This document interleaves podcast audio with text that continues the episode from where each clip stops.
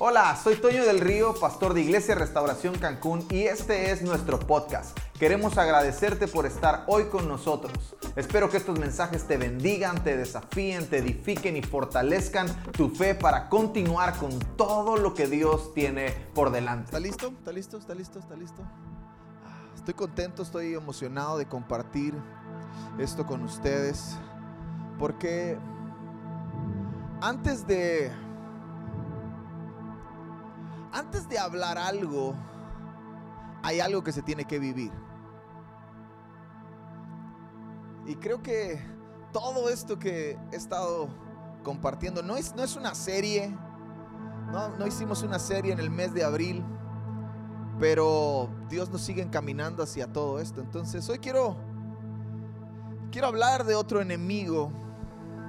La semana pasada hablé de uno de los enemigos silenciosos de la vida cristiana. Hablé del desánimo, ¿se acuerda? Si no ha visto el mensaje, si usted no estuvo la semana pasada y no ha visto el mensaje, vaya a YouTube, a la cuenta oficial de la, de la iglesia y ahí está el mensaje. Y hablé de que el desánimo es un, enemigo, es un enemigo silencioso porque llega a veces cuando menos te lo esperas, sin esperarlo, sin imaginarte. Puede entrar por un montón de cosas. Hablamos acerca de cómo podría aparecer este enemigo silencioso. Pero hoy quiero hablar de otro enemigo, pero este no es silencioso, este es ruidoso. Este es un enemigo bien ruidoso y se llama distracción. Hoy quiero hablar acerca de la distracción, venciendo a la distracción. Y estuve buscando, obviamente, en San Google qué significa distracción y poder ayudarle un poquito a lo mejor a comprender hacia dónde quiero llevar todo esto. Y distracción es un término usado para describir una desviación de la atención por parte de un sujeto cuando éste debe atender a algo específico. También las distracciones provienen de fuentes externas como los que son más reconocidos, los estímulos por los estímulos a los sentidos físicos. Pero también pueden suceder o puede suceder por fuentes internas, como el pensamiento, las emociones, fantasías o urgencias físicas. Y esta es la que más me más me gustó, esta definición es la que más me gustó y es la que más se alinea a lo que yo quiero hablar con ustedes esta mañana. La distracción es una cosa que atrae la atención de una persona y aparta su atención de lo que estaba haciendo o tenía que hacer. ¿Alguien se ha sentido distraído? A lo mejor estás aquí y estás distraído.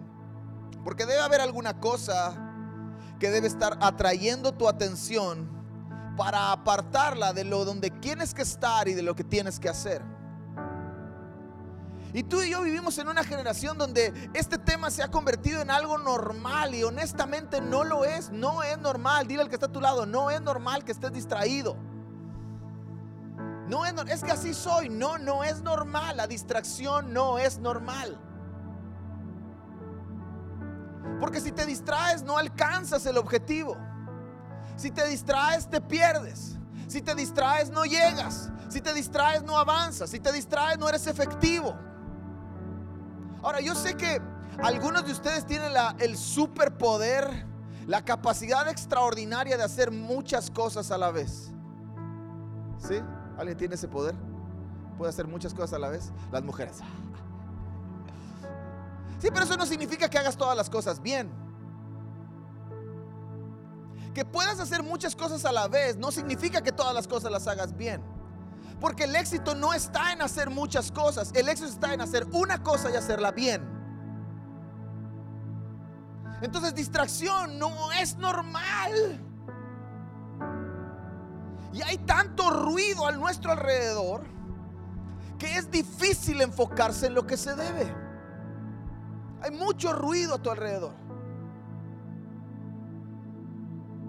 Yo no puedo, por ejemplo, mandar un mensaje y platicar con alguien o sea, si alguien me está hablando y yo estoy mandando un mensaje, termino por escribir en el mensaje lo que le quiero contestar a la persona. Porque no puedo hacerlo. Ah, no, yo sí puedo, pastor, pero eso no quiere decir que tu mensaje sea el correcto. Y eso tampoco quiere decir que le estés prestando la atención de vida a la persona con la que estás hablando. Entonces ninguna de las dos cosas está bien hecha.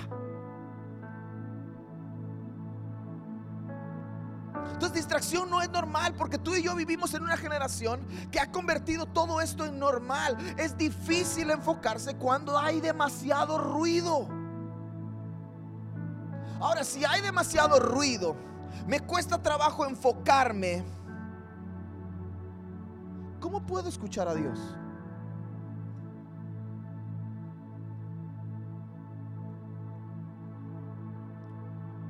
Porque estoy seguro que Dios quiere hablar con nosotros.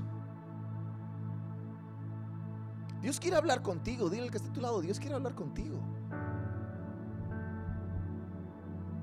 Dios quiere hablar conmigo, Dios quiere hablar contigo, Dios quiere hablar con nosotros. Pero por causa de la distracción, quizás no hemos prestado atención. Tienes que saber esto. Todo quiere tu atención. Todo quiere tu atención. Todo. Tu trabajo quiere tu atención. Tu familia quiere tu atención. Tus finanzas quieren tu atención. Tu salud quiere tu atención tu estado emocional quiere tu atención, todo quiere tu atención. Pero hay algo que llama mi atención y es Eclesiastés capítulo 5, verso 3. La primera parte del verso de Eclesiastés capítulo 5, verso 3 dice esto. Demasiada actividad trae pesadillas.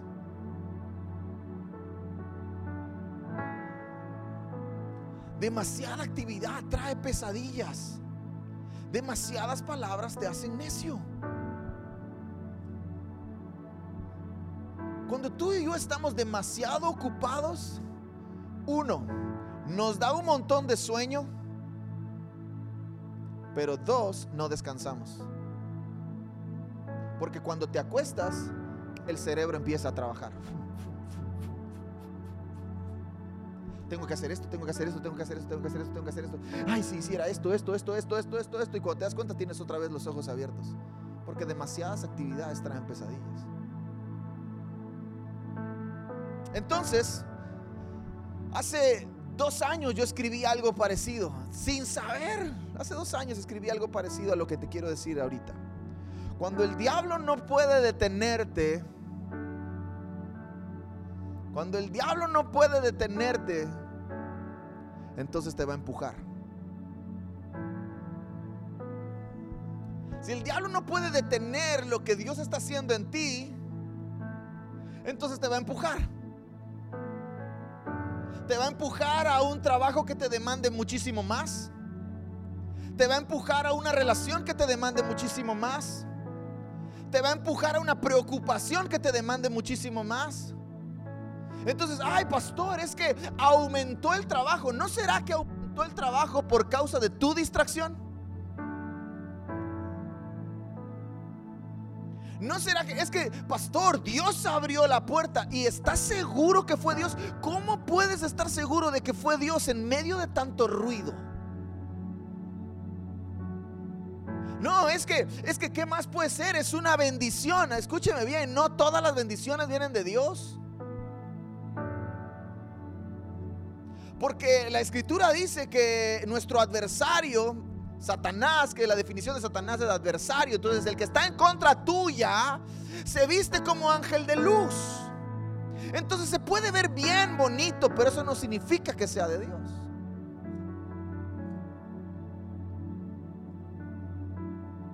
Ayer platicábamos con una persona y le decía, yo no, la verdad es que yo no entiendo, o sea, honestamente, no, sé si soy yo o, qué será, pero yo no entiendo cuando alguien no tiene trabajo, por ejemplo, o alguien está enfermo, o alguien tiene problemas en casa, o alguien no está bien en, en algún sentido, siempre viene a la iglesia y levanta las manos y canta y llora y adora y está orando y está y está y está, pero cuando tiene trabajo, sana, se recuperan las relaciones en casa, ay pastor, ahora ya no puedo venir porque no entiendo, honestamente no entiendo. Pero lo que sí creo es que las muchas distracciones, las demasiadas actividades traen pesadillas. Que cuando el diablo no te puede detener, entonces te va a empujar.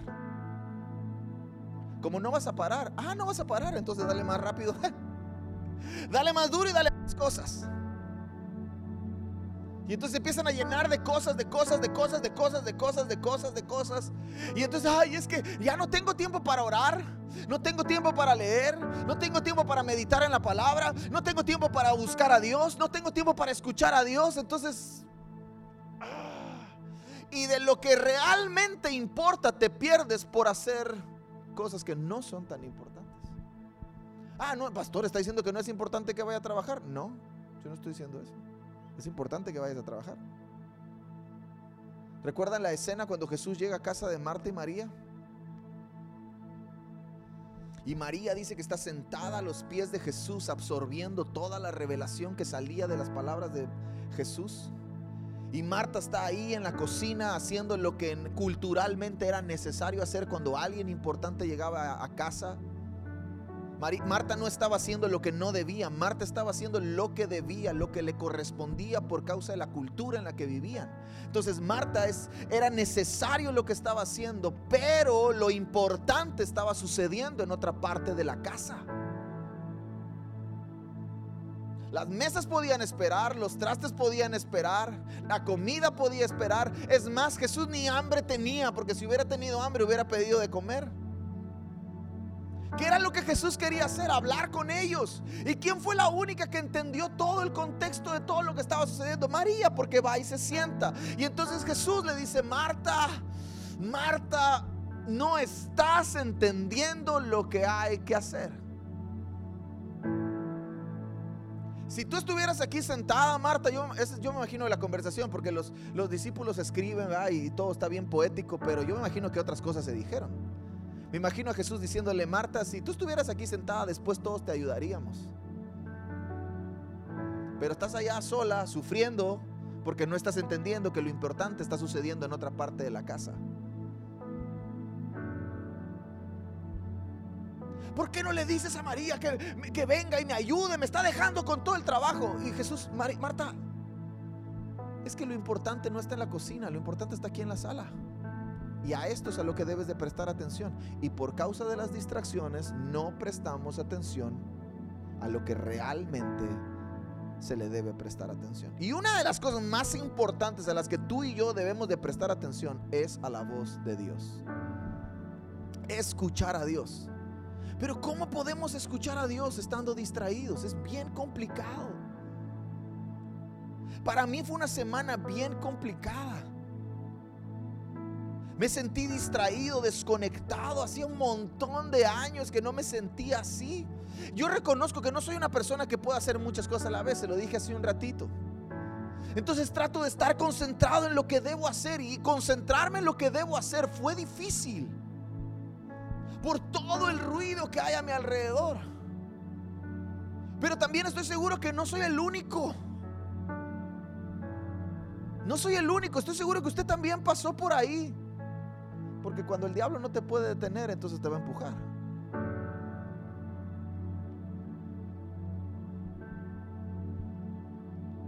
Ah, Dios quiere nuestra atención.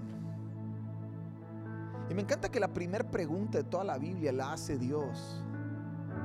Y no la hace hacia una acción, sino hacia una posición. Génesis capítulo 3, verso 8. Génesis capítulo 3, verso 8. Del verso 8 al verso 11 dice esto. Cuando soplaba la brisa fresca de la tarde, el hombre y su esposa oyeron al Señor que caminaba por el huerto. Así que se escondieron del Señor entre los árboles. Entonces el Señor Dios llamó al hombre. ¿Dónde estás? Oyeron y se escondieron.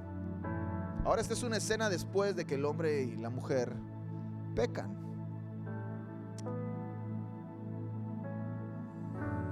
¿Por qué pecan? Estaba en el plan eterno de Dios. Sí, en parte. Pero una de las razones principales es por estar distraídos. Dios les dio una instrucción. Pueden comer de todo esto, pero ese que está ahí, no lo toquen, ese es mío. Yo me imagino a Dani y a Eva así. ¿Ah? Dios diciéndole, ese que está ahí, no lo toquen, ¿eh? Y a Dani y Eva. Distraídos. O viéndose el uno al otro. Ay, qué bonita está mi esposa. Y Dios, hey, hey. Ese que está ahí, no lo toquen.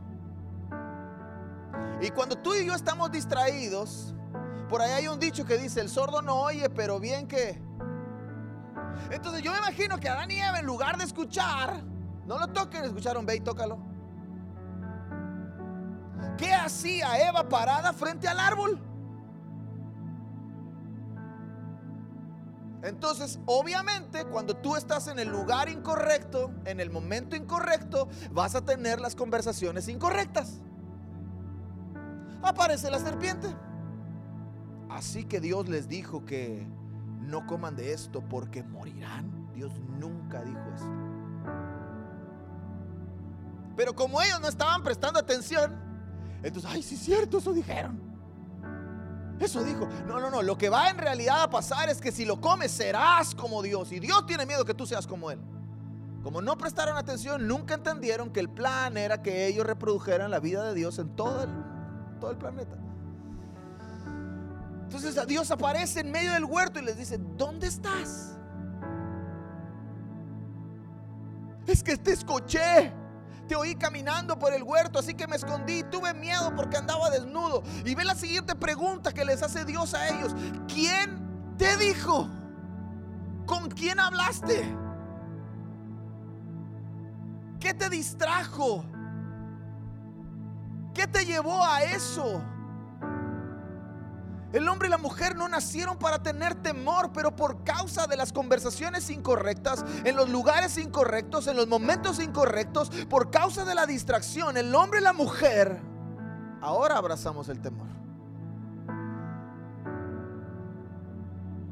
Entonces, al haber tanto ruido, al haber tantas voces hablando, la distracción es muy fácil, es bien fácil distraerse. Por eso tú y yo tenemos que tener cuidado, mucho cuidado a quién le estamos dando nuestra atención.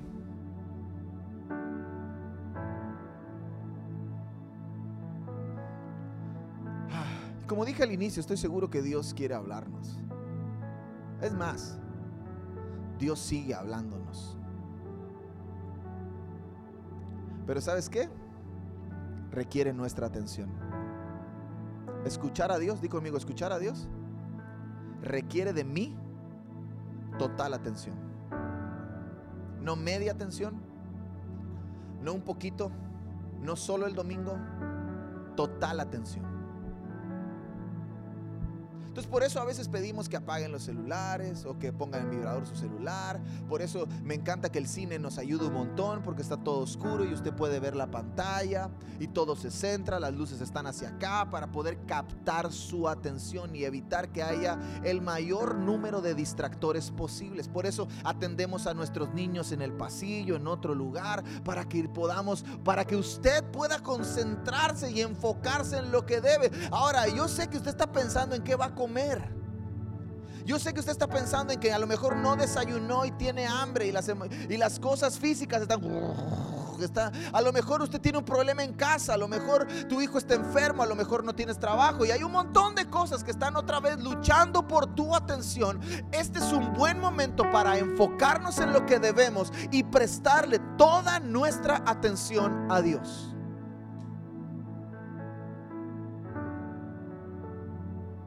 Ezequiel capítulo 2, versos 1 y 2. Ahora, en el contexto, Ezequiel está en cautiverio. Puedes leer el capítulo 1. Ezequiel tiene una visión y ve un montón de cosas y que a lo mejor él no entendía. Pero el verso 1 del capítulo 2, ahora es Dios hablando con Ezequiel no solamente mostrándole, perdón, no solamente enseñándole cosas, sino diciéndole cosas. Y le dice, levántate, levántate hijo de hombre, quiero hablarte. O sea, entonces eso ya lleva a otro nivel las cosas. Ya Dios no solamente quiere mostrarme, ahora Dios quiere hablar conmigo. Ya no solamente quiere dejarme ver algunas cosas, ahora quiere tener una conversación conmigo. Quiero hablarte. El Espíritu entró en mí mientras me hablaba. Levanta tu mano derecha, levanta tu mano conmigo. Y di estas palabras, Espíritu Santo, entra en mí. Entra en mí. Porque Ezequiel estaba ahí, la voz estaba hablando y le dice, yo quiero hablarte. Y el acto siguiente es el Espíritu entra en él mientras hablaba y me puso de pie. Entonces, después de levantarse, después de que el Espíritu entra en él, es cuando escucha atentamente sus palabras. Entonces tú y yo necesitamos reaccionar a la voz de Dios, responder a la voz de Dios, dejar lo que Él nos hable, levantarnos, pero sobre todas las cosas, dejar que el Espíritu entre en nosotros y afirme nuestros pies. Entonces es probable que escuchemos a Dios. ¿Cuántos han escuchado a Dios? Ahorita, ahorita le voy a dar un poquito de todo esto. El pastor, yo no escuché. También he escuchado un montón de gente que dice, pero ¿cómo le hacen para escuchar a Dios? ¿Cómo escucho a Dios? Es probable que escuchemos a Dios, pero por no prestar atención, nos estemos perdiendo de todo lo que Él está diciendo. Es probable. Entonces, ah, esto es algo que llevo diciendo un buen rato. Creo que la manera más efectiva de crecer, creo que la manera más efectiva de crecer es el enfoque. ¿Tú quieres crecer? Necesitas enfocarte. La manera más efectiva de crecer. Y para enfocarme, tengo que eliminar las distracciones. Por ejemplo, ayer, estos días platicaba con un amigo y le decía, yo no puedo leer con música. ¿Cuántos pueden leer con música? ¿Sí? Puede leer con... Yo no puedo leer con música. Yo no puedo tener una música sonando y estar leyendo. No puedo, me distraigo. Entonces, ¿qué tengo que hacer si quiero leer? Eliminar la música. Elimino mis distracciones, mis distractores, porque quiero crecer. Usted sabe lo que le distrae. A lo mejor lo tiene guardado en su bolsa. A lo mejor lo tiene en su mano. A lo mejor ahorita está vibrando. Y quiero que sepa que no es Dios. Dios no tiene WhatsApp. Dios no tiene Facebook. Oro a Dios. Dios no tiene Facebook. Tú tienes Facebook y Dios ve tu Facebook. Pero quiero que sepas que tu Facebook, antes de ser tu Facebook, es tu corazón. Entonces, de la abundancia del corazón, publicamos en Facebook.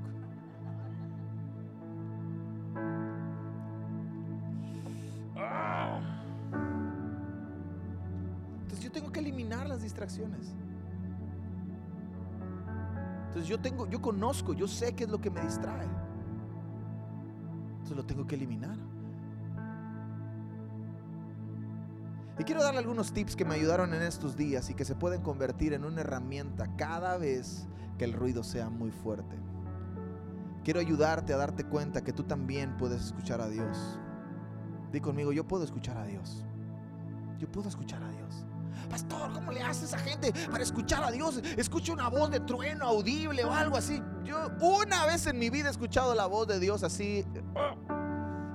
Una vez nada más. No sé si se vuelve a repetir, me encantaría, pero solamente una vez. Pero Dios sí habla, di conmigo, Dios sí habla.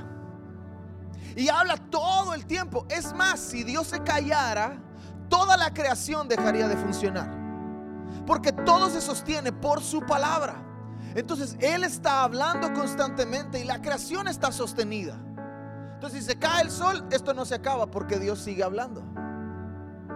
Dios sostiene las cosas por su palabra.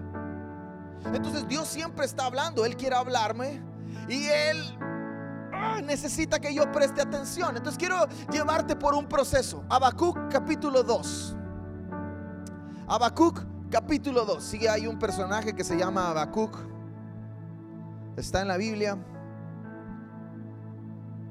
Es uno de los profetas menores. Pero está bien interesante lo que Habacuc dice. Capítulo 2, verso 1.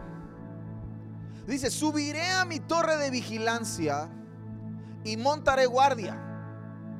Allí esperaré hasta ver qué dice el Señor y cómo responderá a mi queja. Entonces, quiero darte tres cosas para que tú y yo aprendamos a escuchar a Dios. Tres tips que me ayudaron a mí en esta semana y que me han ayudado a lo largo de estos años, que no son muchos, pero me han ayudado.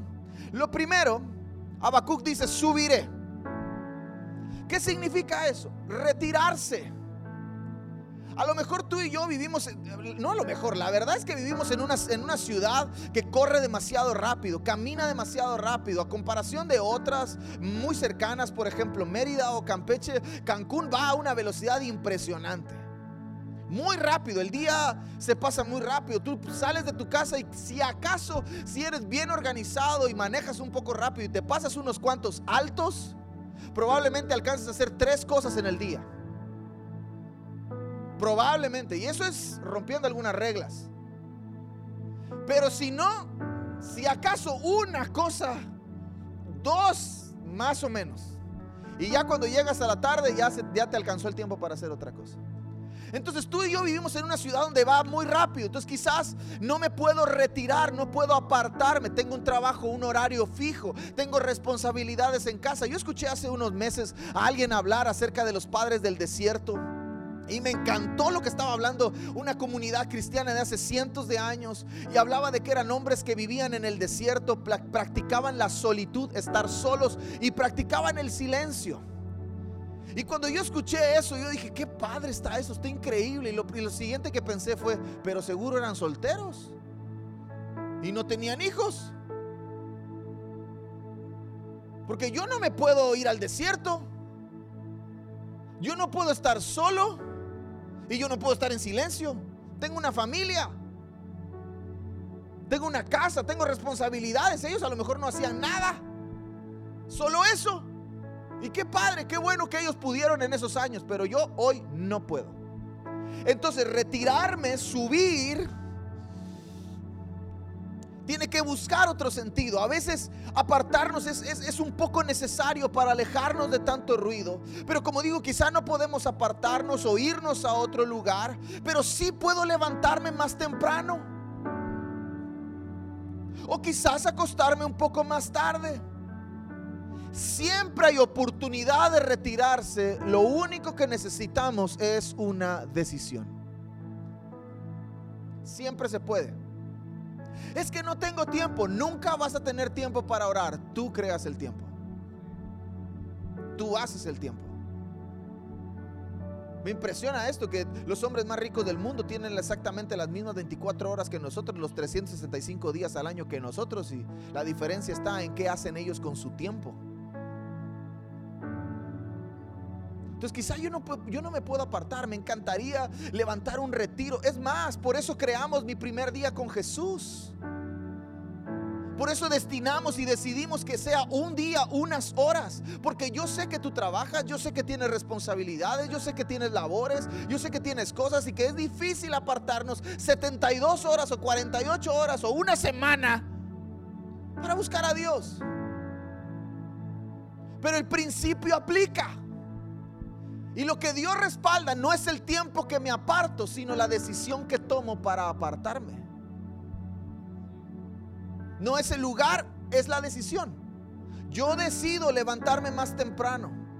Yo decido acostarme más tarde. Yo decido destinar un tiempo en el que no voy a usar el teléfono, en el que voy a apagar la tele y voy a leer mi, mi Biblia. Yo decido. Segunda cosa para, para este, todo esto. Subiré a mi torre de vigilancia y allí montaré guardia y allí esperaré. En medio de tanta distracción, la paciencia es un arma poderosa. Porque como dije hace un rato, vivimos en una ciudad que va tan rápido, entonces no tengo mucho tiempo. Dios, quiero hacer esto. Ay, Dios, ya te tardaste mucho. Bueno, entonces de todas maneras lo voy a hacer. Dios, ¿qué opinas de que yo haga esto? ¿Cómo ves que yo haga esto? Estos son los planes que yo quiero hacer. Y Dios guarda silencio un rato. Y como nosotros interpretamos el silencio como un permiso,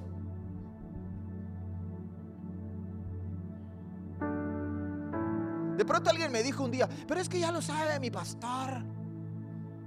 ¿Y que eso no significa que esté de acuerdo? ¿Ya le preguntaste?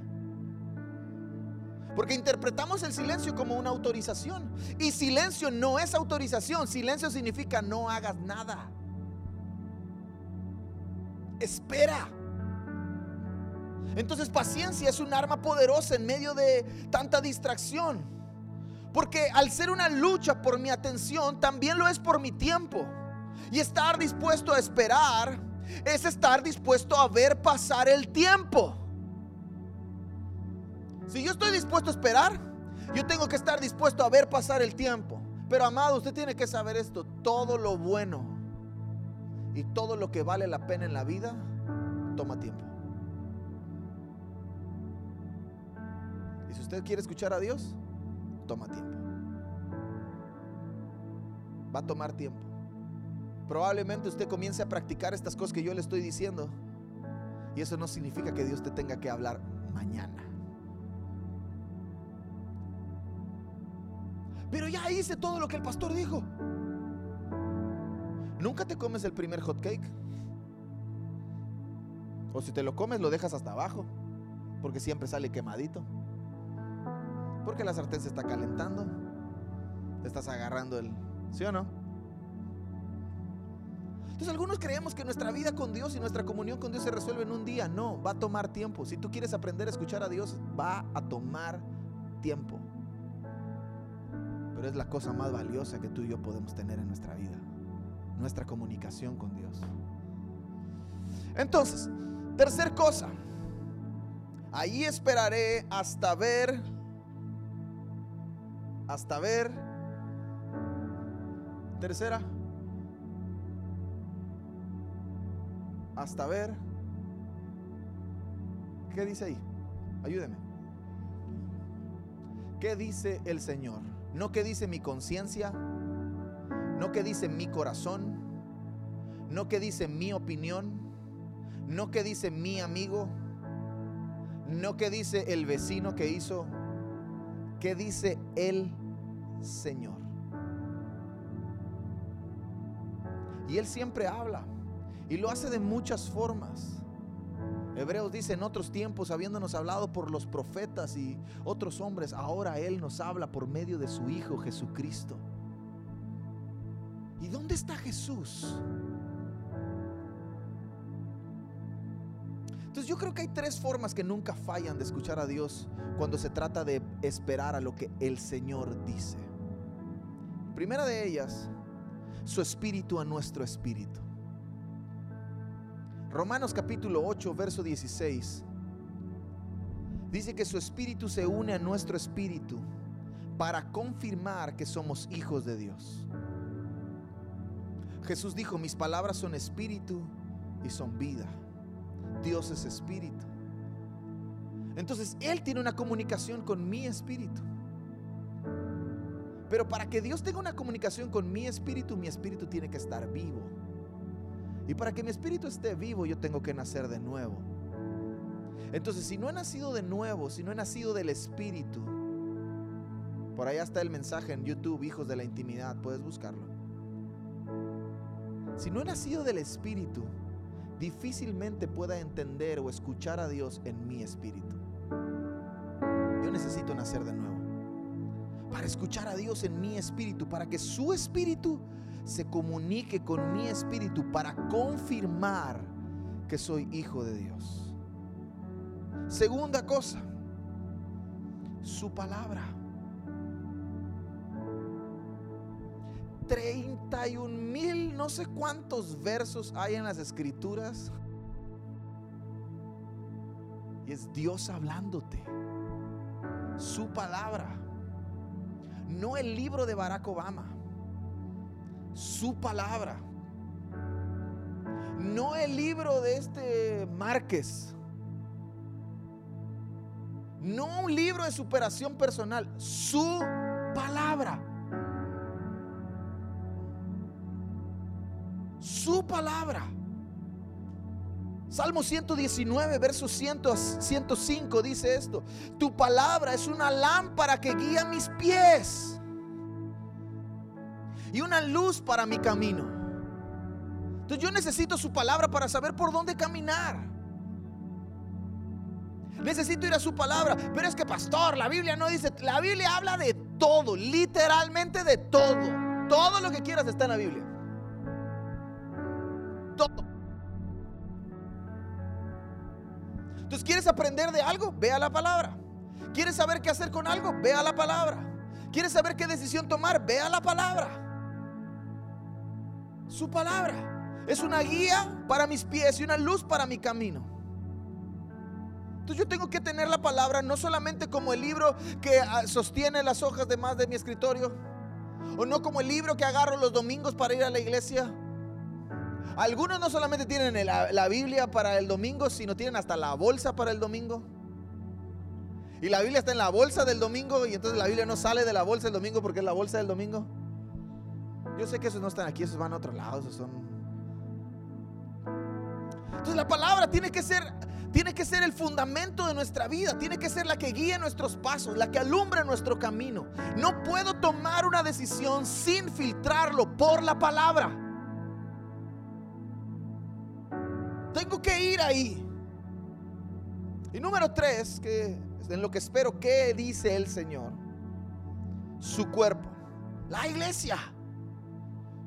Los hombres y mujeres de liderazgo que Dios ha puesto sobre nosotros. Efesios capítulo 4 versos 11 al 13 dice esto. Ahora bien, Cristo dio los siguientes dones a la iglesia. Los apóstoles, profetas, los evangelistas y los pastores y maestros. Ellos tienen la responsabilidad de preparar al pueblo de Dios para que lleve a cabo la obra de Dios y edifique a la iglesia. Es decir, el cuerpo de Cristo. Ese proceso continuará hasta que todos alcancemos tal unidad en nuestra fe y conocimiento del Hijo de Dios, que seamos maduros en el Señor, es decir, hasta que lleguemos a la plena y completa medida de Cristo. A veces al último que le preguntan es a mí.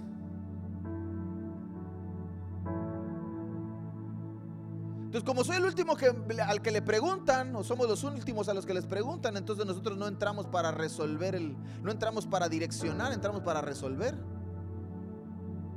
Que no es lo mismo.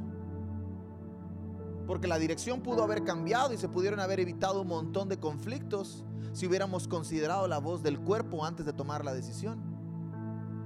Pero entonces no, entonces el pastor se convierte, o, liderazgo, apóstoles, profetas, evangelistas, pastores y maestros se convierten en un curita para tapar las cosas que ya hicimos, en lugar de darnos dirección para las decisiones que debemos tomar.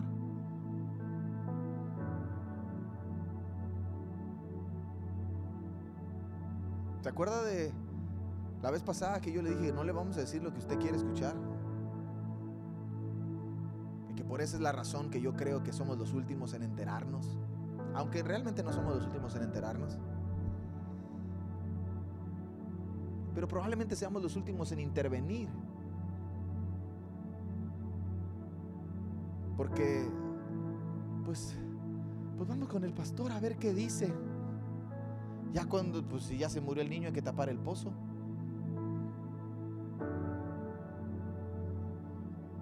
Pero cuando eso no debería funcionar así. Pastor, ¿qué hago con esto? ¿Está esto en mi corazón? ¿Está esto en mi mente? ¿Está esto en mis emociones? ¿Está esto en mis circunstancias? Pastor, ¿qué le parece si oramos juntos? Y yo no voy a decidir hasta que Dios le hable a usted, porque yo estoy seguro que Dios me habla a través de usted. Porque ahora se está levantando, Dios me habló, Dios me dijo, Dios, qué bueno que Dios le habla, qué bueno que Dios le dice. ¿Por qué no le dice que usted lo que pensó? Eso.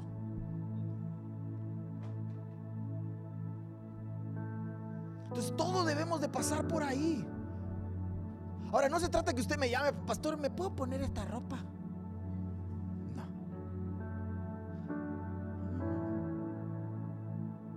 Usted entiende. ¿verdad? Hay decisiones importantes en la vida que no se pueden tomar solos. Entonces, termino. Si eliminamos las distracciones, si las vencemos, nos vamos a dar cuenta que la voz de Dios nunca fue un grito desesperado. La voz de Dios nunca es un grito desesperado. Nunca es un ¡ay! ¡ay! ¡ay! ¡oye! ¡oye! ¡ah! ¡ah! ¡te vas a ir al hueco! ¡ah! La voz de Dios nunca es un grito desesperado. Dios siempre está hablando.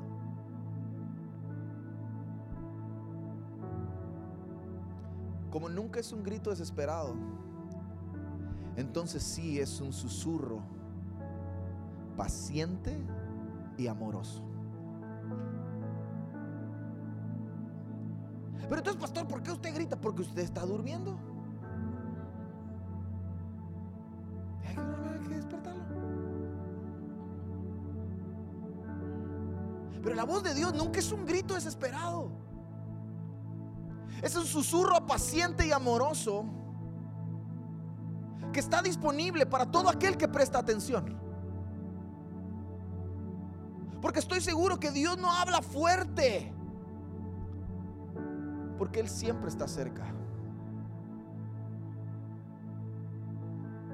Cuando gritas, cuando estás lejos, hola, pero cuando estás cerca, no hay necesidad de gritar porque estamos aquí cerca.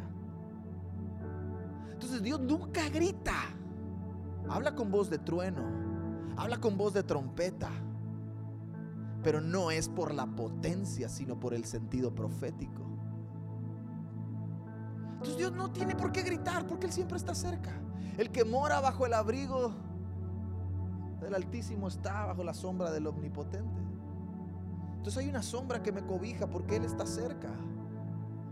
Entonces su voz se cerca. Elías está metido en una cueva y pasa un torbellino de fuego y sale y Dios no estaba ahí. Pasa un viento recio, sale y no estaba ahí. Pasa un terremoto, sale y Dios no estaba ahí. Pero de pronto sale y Dios empieza a hablar. Porque probablemente Elías pensaba que Dios estaba fuera, pero la pregunta de Dios le dice, Elías, ¿qué haces aquí? Dios estaba con Elías, pero las distracciones a veces no me dejan darme cuenta que Dios siempre está hablando que no tiene que gritar porque Él siempre está cerca. Pero hay tanto ruido que no prestamos atención. Están sucediendo tantas cosas a nuestro alrededor que no prestamos atención. Y debemos de prestar atención porque no va a ser que lo que yo estoy creyendo que Dios envió sea una estrategia del enemigo para distraerme. Lo que yo hoy, le estoy poniendo, el, lo estoy catalogando como una bendición, ¿no será que es una distracción de nuestro adversario? Entonces la clave para escuchar a Dios no está en la potencia de su voz, sino en nuestra capacidad de prestar atención. ¿Cuántos quieren escuchar a Dios? Tienes que aprender a prestar atención.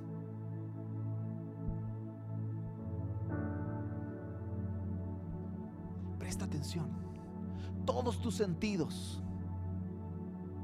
Toda, toda, toda tu atención enfocada en un solo lugar. Presta atención. Porque la clave de escuchar a Dios no está en la potencia de su voz, que su voz es súper potente, sino en nuestra capacidad de prestar atención. No es fácil. No es fácil, pero se puede se puede. Me puedo apartar, me puedo subir, puedo apartarme, puedo retirarme. A lo mejor no puedo irme de mi casa, no puedo ir a esconderme a otro lugar, pero me puedo levantar temprano, me puedo acostar más tarde. Puedo ponerle seguro al baño. Puedo estar solo un rato, subirme al coche,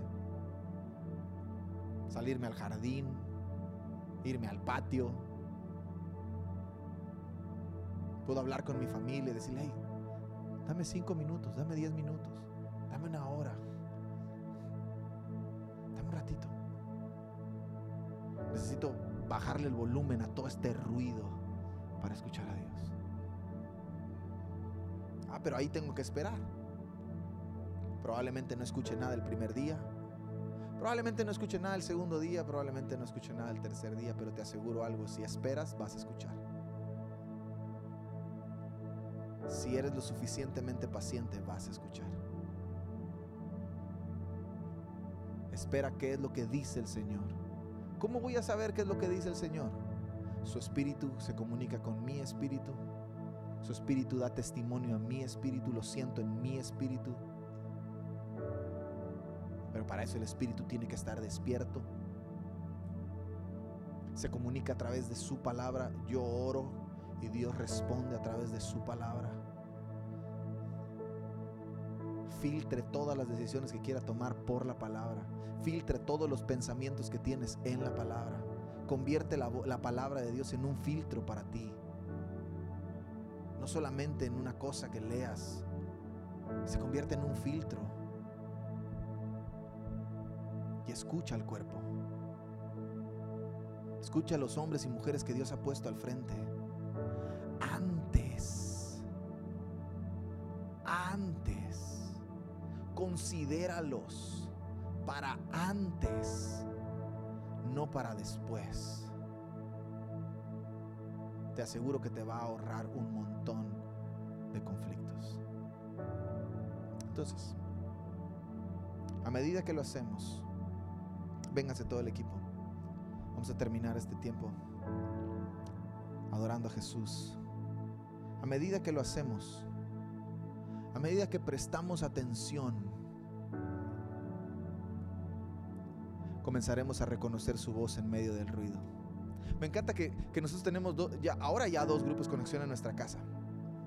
Y tratamos siempre de que nuestras hijas estén dormidas antes de que el grupo comience. Cuando lo logramos, mi esposa y yo estamos con el grupo, estamos platicando, estamos conversando. Pero en medio de toda la conversación se escucha un... Y boom, uno de los dos se levanta, casi siempre mi esposa se levanta y corre a ver a la más chiquita. Y todos, oye, ¿qué pasó? ¿Qué pasó? Cela está llorando. Pero ¿cómo sabes que Cela está llorando? Porque en medio del ruido lo he escuchado tanto que ya sé cómo suena. Reconozco. Estoy seguro que los papás aquí pueden identificar el llanto de sus hijos aunque sus hijos no estén frente a ustedes. ¿Sí o no? ¿Lo escucha? E, ese, ese es mi hijo. La voz, el grito, todo. ¿Por qué? Porque los escuchas todo el tiempo. Pero convives con ellos. A ese punto tú y yo tenemos que llegar. A reconocer la voz de Dios aún en medio de tanto ruido. Y la única manera de hacerlo es prestando atención. Pasando tiempo con Él. Acercándonos a Él. Meditando en su palabra. Dejándolo que se comunique con nuestro espíritu. Preguntarle al cuerpo. Escuchar al cuerpo. ¿Cuándo sabes que tienes una enfermedad o que te sientes mal? ¿Quién es el primero que te avisa? el cuerpo. Te duele la cabeza, se te sube la, temperatura, te duelen los huesos, te duele el estómago, el cuerpo te avisa que algo no está bien. Y entonces es cuando buscamos un médico. No cuando ya estamos enfermos. Escucha el cuerpo antes de que las cosas empeoren. Le va a, le va a ahorrar un montón de conflictos. Póngase de pie. Vamos a orar. Yo quiero que cierres tus ojos. No porque cerrar los ojos sea una cosa súper mística y oh, ahora voy a ver todos. Wow. No. ¿Sabe para qué cerramos los ojos? Dígalo, dígalo, ¿para qué? Porque la Biblia en ningún momento dice cierra los ojos cuando adores. Al menos yo no he encontrado un verso ahí que diga cierra los ojos. Pero ¿qué pasa cuando adoramos con los ojos abiertos?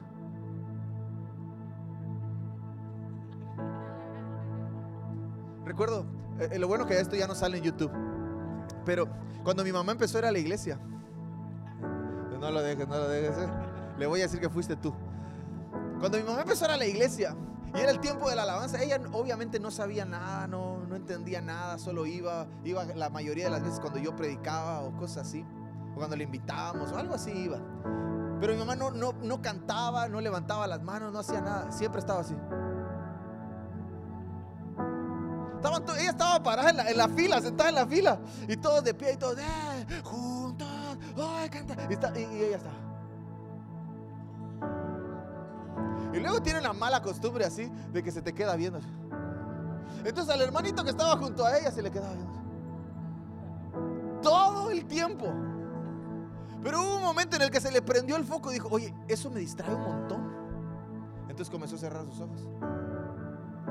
Y ahora ya, listo. Entonces, a lo mejor tú y yo, para no distraernos, tenemos que cerrar nuestros ojos. Y eso, llévalo al sentido al que Dios te esté llevando en este momento. Tienes que cerrar tu teléfono, tienes que cerrar la televisión, tienes que cerrar las conversaciones, tienes que cerrar un montón de cosas para no distraerte, para enfocarte. ¿Está listo? Entonces, levante sus manos, cierra sus ojos para que no Esperamos que estos mensajes te hayan inspirado, te hayan desafiado, hayan animado y hayan fortalecido tu fe para todo lo que tiene el Señor por delante para ti. Nos vemos en la próxima.